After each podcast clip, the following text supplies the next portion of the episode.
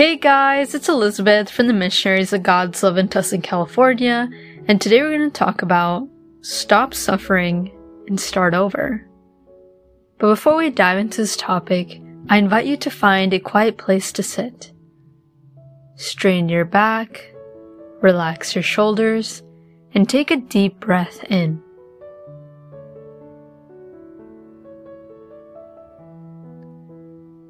Invite the Holy Spirit to come to you. Holy Spirit, Holy Spirit, please come to me. Fill me with your presence because I need you. Without you, I cannot live the way you want me to. Please guide me and help me to be more obedient. Help me in whatever areas I need to work on. Give me strength when I need it.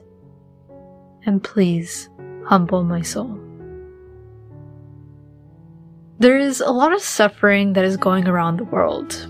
There are people in poverty, people doing drugs, depressed and lonely people, and wars happening around the world. Many people are dying and others suffering for multiple reasons. Life can be challenging, and it can seem unfair. But despite all the negativity, God doesn't want us to live in a depressing life, nor does He want us to live a life full of anger or discontent. He doesn't want us to live a life that is full of pleasures that really doesn't fulfill us.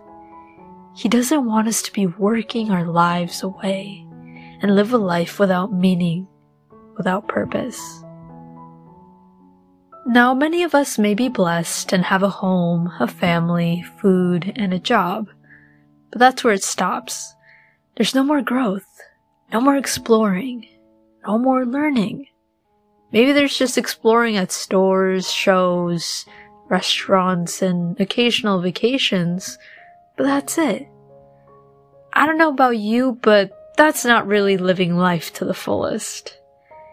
And when I say living life to the fullest, I don't mean partying like crazy, or going to Disneyland or Las Vegas on the weekends, or even putting yourself before others. And the attitude, no one bosses me around. And just have fun, fun, fun. On the contrary, I want to invite you to imagine a new life with me. A life where we aren't the center of the universe, but God is. A life where, yes, we work, but also help others during our free time. Like serving at your church. Just throwing ideas out there. A life where you exercise and make an effort to eat healthy food.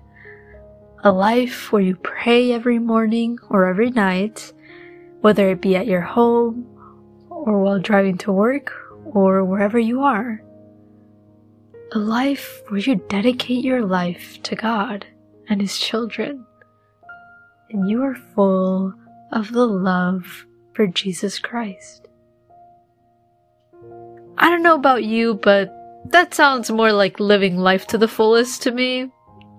And it's actually possible. We don't just have to imagine it. Your life doesn't have to be the way it is anymore. If there's something you don't like or something you want to change, you can do it. And especially with the help of God. I feel like so many of us are just trying to get by life and do the bare minimum.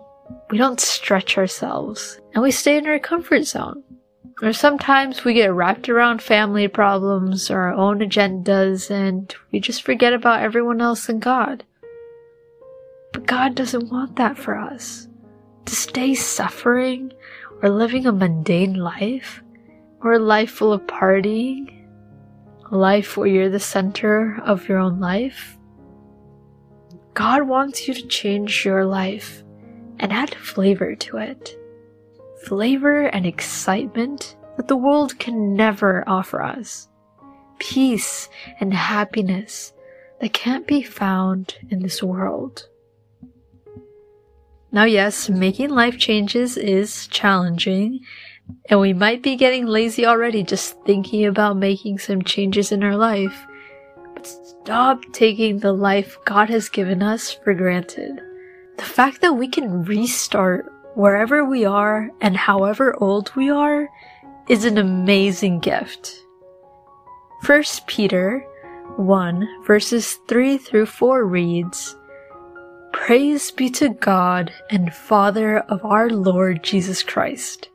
In his great mercy, he has given us new birth into living hope through the resurrection of Jesus Christ from the dead, and into an inheritance that can never perish, spoil, or fade. I fully agree. Praise be to God, because through Jesus, through their mercy and God's resurrection, we are given this opportunity to a new birth. Now, this doesn't literally mean that we're going to be born again, but it more like refers to spiritual rebirth. Some of us have grown spiritually dead, and some of us don't even realize it. We're flooded with problems, responsibilities, we're stuck in a routine that we live a life that is practically dead. It has no fruits. Maybe there are selfish fruits, or sometimes we do get blessings, but just to family members and friends. That's as far as we go. But God wants to renew us and make us spiritually alive with Him. And this is honestly such a wonderful gift. Because no matter how bad we are, or no matter how full of sin we are, if we're truly sorry for our past mistakes and stop doing those past mistakes, God will grant us a new life and He'll give us forgiveness. And as we enter this new life and continue to live on spiritually, we will gain an inheritance that will last forever. Like, seriously, forever. An inheritance that will never spoil, perish, or fade. And that inheritance is eternal life. You guessed it. And no one can take that away from us. That inheritance is worth more than anything in this world. Because anything that we work for in this life, anything that we have, anything that we own in this life, will have an end. So, what will you choose? Will you choose to continue to live the life you have? Or will you accept the new life that Jesus offers you? Will you start making changes to live a better life? I invite you to continue speaking with God and tell God, Speak to me, O Lord, for your servant is listening.